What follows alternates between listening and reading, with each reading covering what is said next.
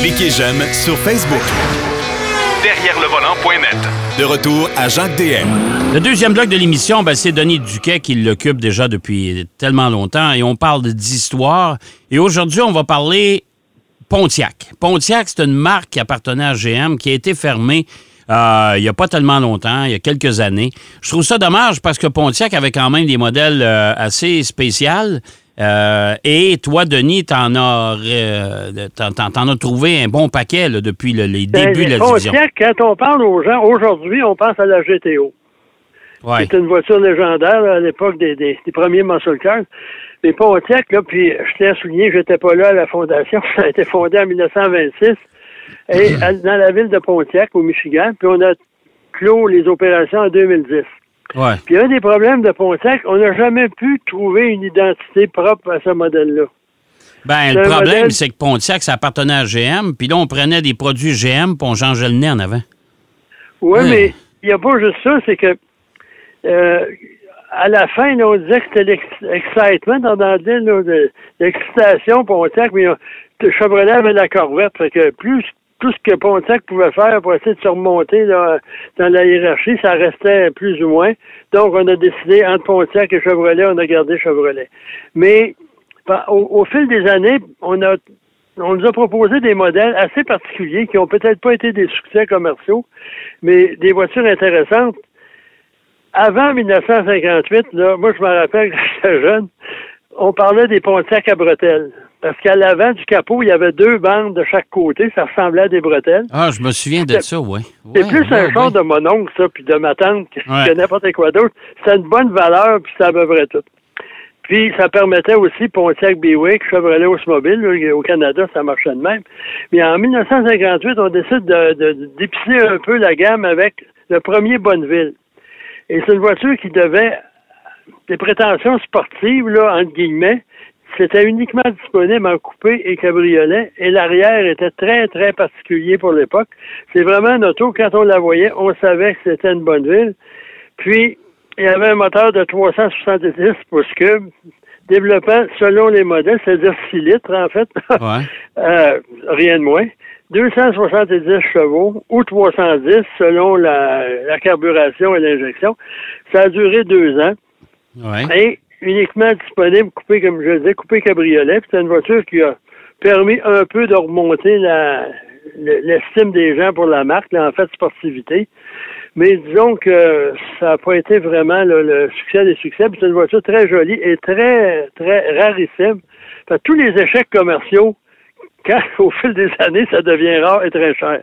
Ouais, c'est vrai. Et au niveau de l'invention, euh, l'imagination technologique, la première Tempest, pas les dernières générations, la première qui a été commercialisée en 62, 1962 et non 1800, 1962-63, c'est une voiture, là, c'était la période des compacts. On avait la Vaillante, on avait la, la Chevette, Ouais, la Chevelle et non la Chevette. Puis on avait la Tempest chez, euh, chez Pontiac. chez Pontiac. Et John DeLorean était ingénieur en chef à l'époque. Et lui, pour faire différent, il a mis la transmission à l'arrière. Ça, c'était spécial, ça.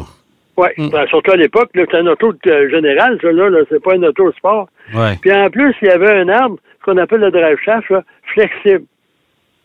Pourquoi? Euh, parce que ça permettait d'avoir un meilleur équilibre. Puis ensuite, ça permettait, au niveau de considération de rotation, quand c'était la prise du moteur pour aller à la transmission, pour le différentiel, ça avait des, des qualités euh, euh, mécaniques. Et en plus, tu as vu que c'était flexible, ce truc-là. Ça permettait d'éliminer le tunnel de transmission dans l'auto, donc une meilleure habitabilité. Euh, apparemment, au niveau conduite, c'était très équilibré.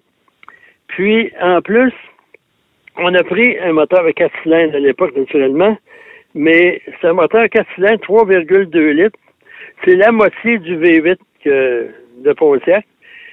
Et ça développait 166 chevaux. Ça venait avec une boîte deux, automatique deux rapports que GM avait à l'époque, manuel 4 vitesses.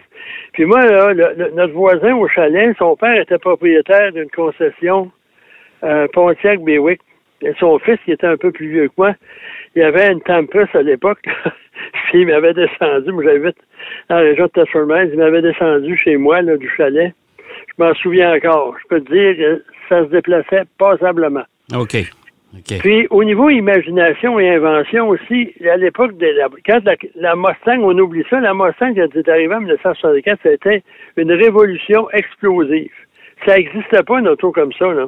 Ouais. Un coupé, deux portes aux allures sportives, parce que la Mustang, là, au début de base, c'était pas vraiment sportif, mais ça avait l'allure, c'est ça qu'ils vendaient. Et Chevrolet est arrivé avec la Camaro, puis Pontiac, on avait la Firebird. Ouais. Et pour faire différent, il y avait toujours un moteur V8 de disponible. On a mis la modèle Sprint, qui a duré deux ans, trois ans. 67 à 69, c'était un six cylindres en ligne avec arbre à cam en tête. Un six cylindres en ligne. Oui, monsieur. Wow. OK. Et il n'y en a pas vendu beaucoup. Euh, il y avait 250 pouces cubes de cylindrée, 230 chevaux. OK. Moi, j'ai un ami qui avait ça à une certaine époque. Il avait, il avait une XKE, puis il a récupéré un moteur de Pontiac qu'il l'a mis dedans. Ouais. Au lieu, beaucoup de gens mettaient des V8, mais euh, le cylindre en ligne de Pontiac, une fiabilité incroyable, ça consommait moins, puis les- les- il y avait une voiture extraordinaire avec un excellent moteur. Et euh, ça a duré le temps des routes, personne n'en voulait, tout le monde voulait des V8. Mais il faut dire qu'ils ont osé, puis c'est quand même intéressant. Presque aussi puissant qu'une euh, qu'une Jaguar. Donc, euh, on y gagna au moins un chapitre de la fiabilité. Ouais. Et en plus, à une certaine époque, là, en 64, c'est la, la Camaro, pas la Camaro, je veux dire, la, la Mustang est arrivée, la Corvette était déjà populaire. Pontiac se voulait se distinguer. On a fait une voiture euh, concept, même un prototype qui s'appelait la Banshee. Ouais, je me souviens de ça. C'était belle, cette voiture-là. C'est une très belle voiture. Puis on a fait d'autres modèles qui portaient le même nom, le Banshee 2, Banshee 3. Et Banshee, là, c'est un, terme irlandais qui, qui désigne des sorcières. Il y avait même un avion de combat de l'armée de de l'air américain qui s'appelait Banshee pour la guerre de Corée, en tout cas. Et ça, on a décidé, là, pas. Parce qu'il faut dire qu'à l'époque, les divisions, c'était pas comme aujourd'hui, c'était des châteaux forts avec chacun son domaine. Puis euh, puis l'autre, là, chez Chevrolet, on a dit touche pas à ma corvette. Puis là, Pontiac a dit bon, ouais, on en vend moins, OK, on n'ira pas. Puis en 1960, on avait la L Camino. Oui. Puis euh, il y en avait chez Ford, on avait l'équivalent aussi, là, la, la Ranchero. Et euh, Pontiac s'est dit pourquoi pas nous? On a proposé la Catalina, qui était une réplique euh, d'une voiture, une berline avec un coffre arrière, une boîte arrière. Là aussi, on a reculé, on n'a pas osé. Mais ça, ça, ça a pas. Ça, ça... Écoute, ça n'a pas duré longtemps du côté de l'Amérique du Nord, mais en Australie, ça a fait époque, ça. ça Oui, oui, oui. encore. a, en a Ouais. eu pendant très longtemps. Ouais. Puis euh, aujourd'hui, ben, à peu près la seule réplique de ça, c'est Hyundai. Ouais. Ouais, Ils proposent vrai. une camionnette plus ou moins similaire. Mais, mais euh, chez, euh, chez Pontiac, on a été aussi imaginatif. Souviens-toi de la Pontiac Aztec. Ouh! Oh, ben ça, c'est une autre histoire. ça. Là, moi, je parlais des trucs intéressants, pas, Ouais, ouais. Des, pas des catastrophes. Ouais. Puis ensuite, il y a eu la Astre, la désastre. Ah, mon Dieu, avec Puis la à, à une certaine époque aussi, Pontiac, là, c'était un wide track. Euh, euh, le voilage, là, les, Ouais. annonçait que vu que la, la voie était plus large, ça allait mieux. Puis ils ont, ils ont jamais réussi à convaincre les gens que c'était la voiture. Là, euh, tu sais, tu disais, moi j'ai un Chevrolet, puis l'autre disait, moi j'ai un Pontiac. Mais pourtant, Pontiac, c'était toujours euh, euh, un, un- un cran plus luxueux qu'un Ouais, un Chevrolet. petit peu mieux, un peu différent, un peu plus sophistiqué qu'un Chevrolet. Ouais. Et après ça, il y avait Oldsmobile de l'autre côté. Donc, euh, il a toujours été en porte-à-faux, ce qui explique leur disparition, malheureusement. Ouais. Puis aussi, pendant les, dans les années, au milieu des années 60, on a rapetissé les voitures, on a eu la Tempest, mais à un moment donné, on- pour des raisons d'économie, on, on prenait une voiture euh, d'une compagnie, de Chevrolet, puis on l'a transformée en Pontiac. Ouais. On Ouais. l'a fait avec la Parisienne des années 80, mais là, dans les années 60, on avait la Beaumont. Ouais. Ford Ouais. avait la Météor. Chevrolet avait la Cadine. ou- Bref, chacun avait son modèle. Puis, euh, je parle de ça, ça n'a rien à voir, c'est une voiture bien ordinaire. Mais moi, à un moment donné, je me suis assis avec Jean-Paul Cabana, puis on s'est mis à jaser de choses et d'autres, puis il me racontait un peu sa carrière. Puis il me raconte que la première fois qu'il est allé courir à Daytona, il est parti avec sa voiture tout seul. Puis Jean-Paul, puis la langue anglaise à l'époque, ça, ça marchait Ouais, pas parce trop. que pour le bénéfice des gens qui nous écoutent, euh, écoutent plutôt, euh, Jean-Paul Cabana, c'est la référence en stock car au Québec. Ça, ça Ouais. fait longtemps, même au Canada, c'est un des c'est un des piliers de ce de ce type de voiture-là. C'est ça, c'est le Maurice Richard de, de l'époque, de Ouais. Stocker. Puis il m'avait raconté qu'à un moment donné, il moi j'ai j'ai cherché, là, il courait avec une Chevelle, différents produits Chevrolet. J'ai jamais vu qu'un Beaumont, mais lui, il m'avait expliqué que c'était une Beaumont. Puis qu'aux États-Unis, ça n'existait pas, puis les gens le regardaient. Déjà, Jean-Paul, il a une physionomie assez particulière. et- Puis, il faut dire qu'il a, il il réussi aux États-Unis. Puis ça, je vais en parler, là, de Jean-Paul Cabana. Parce que si le stocker aujourd'hui est si populaire, puis on a beaucoup de pilotes, c'est en bonne partie dû à lui. Oui. Euh, il a gagné 503 courses de stock car. À Daytona, il a gagné le Permatex 300 dans sa catégorie. Il a commencé à la fin des années 50, puis a pris sa retraite en 1998. Ouais. Puis, montrer sa, sa longévité, à la piste de Catamount, dans le Vermont, il a participé à la première épreuve initiale lorsqu'ils ont ouvert le, le circuit en 1965. Jean-Paul y participait. Puis, à la fermeture du circuit en 1987, il était là aussi. Hey, c'est incroyable. Puis lui, là, surtout dans le Vermont, il a gagné des, des, des séries NASCAR américaines. Au Canada, il courait euh, à Saint-Eustache. Il y avait une, une piste de course aussi à Sainte-Thérèse, euh, en banlieue de Québec. Il y en a eu à Sainte-Croix. Il a, cou- il a écumé toutes les pistes de course du Québec, puis il a toujours été euh, parmi les meneurs. Puis il a- ensuite, il avait un garage avec son frère à Belleuil. Puis c'était un homme vraiment sympathique. Puis aujourd'hui, il y a l'école de L'école Jean-Paul Cabana. Cabana Ouais. Ouais. Puis non seulement il permet de, de- aux gens d'avoir l'expérience de, de piloter une de ces voitures-là sous sa supervision. Puis euh, moi, j'ai embarqué avec lui il y a quoi, il y a deux, trois ans. Il n'a pas perdu vraiment son coup de volant. Il est Non, rendu non, moi, à- j'a- j'avais monté avec lui. C'est-à-dire que lui m'avait offert l'opportunité. Je voulais voir essayer ça, M. DR. Je dis, ben ouais, je dis, envoyez donc. Fait que, euh, il m'a fait trois, quatre tours avec lui derrière le volant. Moi, j'étais assez à droite. Ça sentait le gaz là-dedans. ça n'avait pas de bon sens. Et après ça, ben, il dit, écoute, il dit, on va changer de place.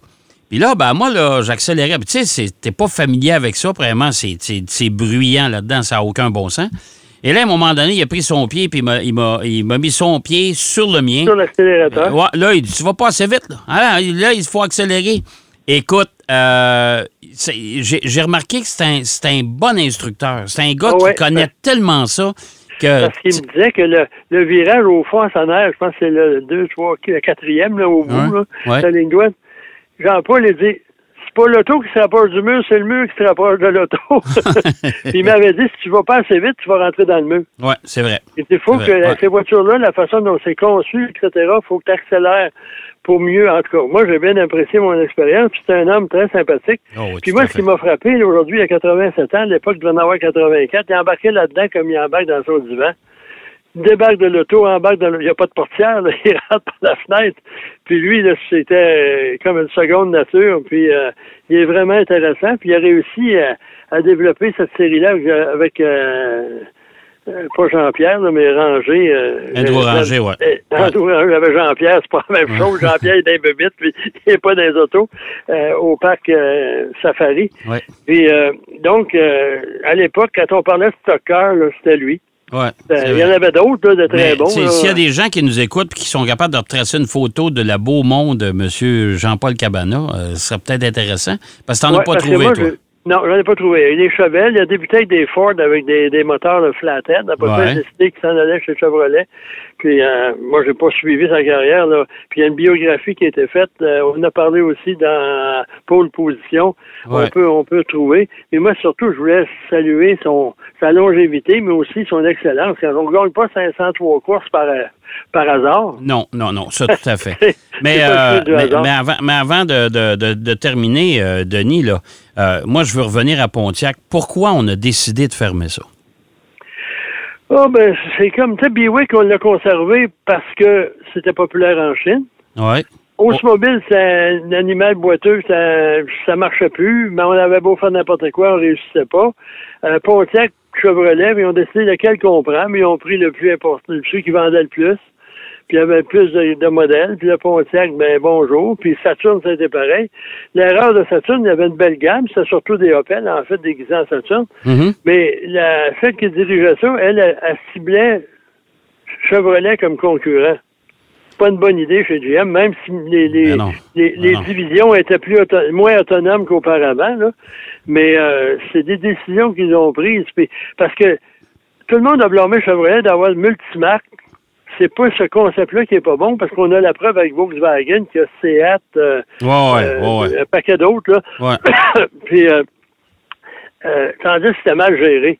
Parce qu'un un essayait de tirer dans les jambes de l'autre pour avoir ci, pour avoir ça. Si on avait réussi à, à équilibrer les produits, ça serait peut-être mieux. Puis quand Roger B. Smith est arrivé là, c'était des clones l'un de l'autre avec une grille. Ben, c'est ça que je dis. C'est ça, les Pontiac, c'était des Chevrolet déguisés. Mais euh, il fut une période, euh, tu sais, moi, je me souviens où c'était pas ça du tout. Moi, je me souviens de l'époque de Ah. Chevrolet Monte-Carlo puis des Pontiac Grand Prix. Euh, puis des des bonnes Pontiac différences, Le mais- Mans, c'était pas pareil pantoute. Là. Les voitures Même dans les années regardées. là. 85-90, on avait... ré- euh, Il y avait la Pontiac parisienne, mais Ouais. c'était pas un modèle très populaire, puis on voulait pas investir davantage. Puis là, il y avait les, les lois anti-pollution, etc. On a pris un Chevrolet Impala, puis il y a Ouais. mis une grille de calandre de Pontiac, puis un arrière de Pontiac. Puis on a oublié de dire aux concessionnaires. Puis des concessionnaires au Québec qui ont vu arriver ça. Puis là, je, je cite la personne. Il y a un concessionnaire qui appelle la zone ici. Tabarnak, c'est un de Chevrolet, ça c'est quoi votre problème?